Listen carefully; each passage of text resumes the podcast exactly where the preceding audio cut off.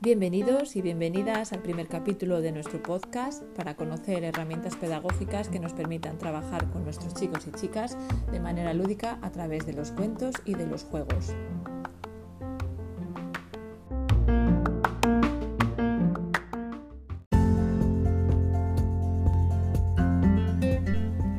Hoy vamos a ver algunas herramientas útiles para trabajar las emociones. Vamos a conocer un cuento que nos acerca a los miedos que nos frenan y nos paralizan y en un segundo bloque vamos a acercarnos a un divertido juego de mesa para trabajar las emociones en grupo o en familia.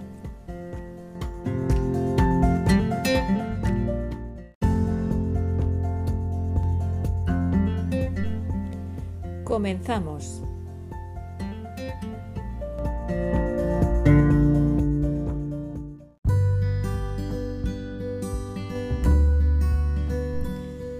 Son los miedos y por qué es importante trabajarlos? Los miedos son los aspectos de la cognición más temidos. Son variados y de diferentes tamaños. Existen miedos pequeños que son fácilmente superables o grandes miedos que nos acompañan a lo largo de toda nuestra vida. Puedes tener miedo a múltiples cosas, a lo desconocido, a perder el trabajo, a que te deje tu pareja, a tener éxito, a equivocarte, a la muerte e incluso miedo a la propia vida. El miedo es una emoción y además es de las más básicas del ser humano y como tal nos da información de cómo estamos por dentro. Nos ayuda a tomar decisiones más acertadas y exitosas y tiene un valor incalculable para la supervivencia, ya que cumple, entre otras, la función adaptativa. Algunos miedos son reales y otros son fruto del aprendizaje, miedos aprendidos, o de la imaginación, anticipación. Tienen relación con nuestros sistemas de creencias, nuestros patrones mentales y nuestros pensamientos. Así, en una situación desconocida, nos ayuda a ser cautos o a no acercarnos para ponernos en riesgo. En definitiva, nos motiva y mueve para alejarnos o nos bloquea y frena.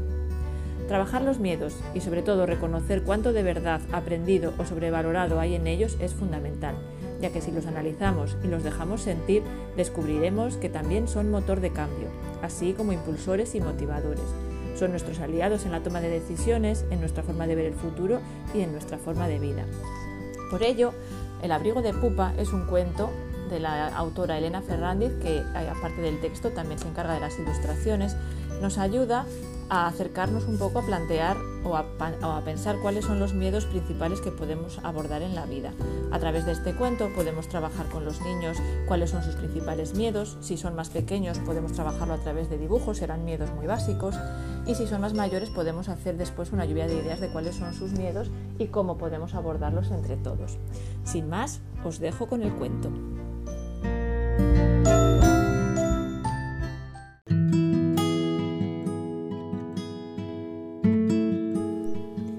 El abrigo de pupa, por Elena Ferrandiz. Cada mañana se colocaba el abrigo de los miedos, el que tenía desde pequeña y que había ido creciendo a la vez que ella. Y salía a la calle envuelta de miedos. Miedo a la soledad. Miedo a que no la quieran. Miedo a que la quieran miedo a volar, miedo a hundirse, miedo a estar perdida, miedo a que todo cambie, miedo a que todo siga igual, miedo al futuro, miedo a que se repita el pasado, miedo a avanzar. Miedo a dar un paso, miedo a los demás. Y miedo a ella misma. El abrigo llegó a pesarle tanto que un día, armándose del valor que nunca tuvo, decidió desprenderse de él. ¿Y qué pasó cuando se quitó el abrigo? Voló.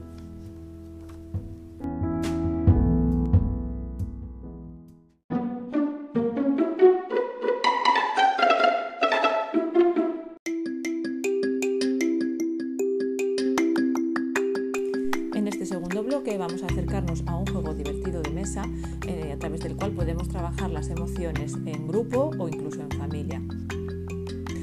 ¿Cómo ¿Cómo te sentirías si tus hijos te dijeran que tienen sueños proféticos? ¿Estarías triste, excitado, asustado, tal vez feliz o lo más importante, cómo se sentiría tu compañero?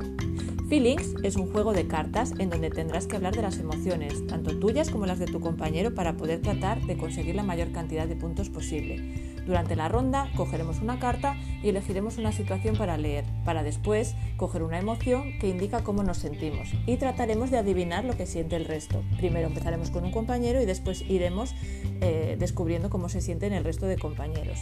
Feelings, el juego de las emociones, es una divertida forma para trabajar las emociones con los más pequeños, con los más mayores, en grupos de, en, nuestras clases e incluso en familia. Así que si estás buscando un juego divertido para pasar un rato agradable y aprender juntos, Feelings, el juego de las emociones, puede ser una buena opción.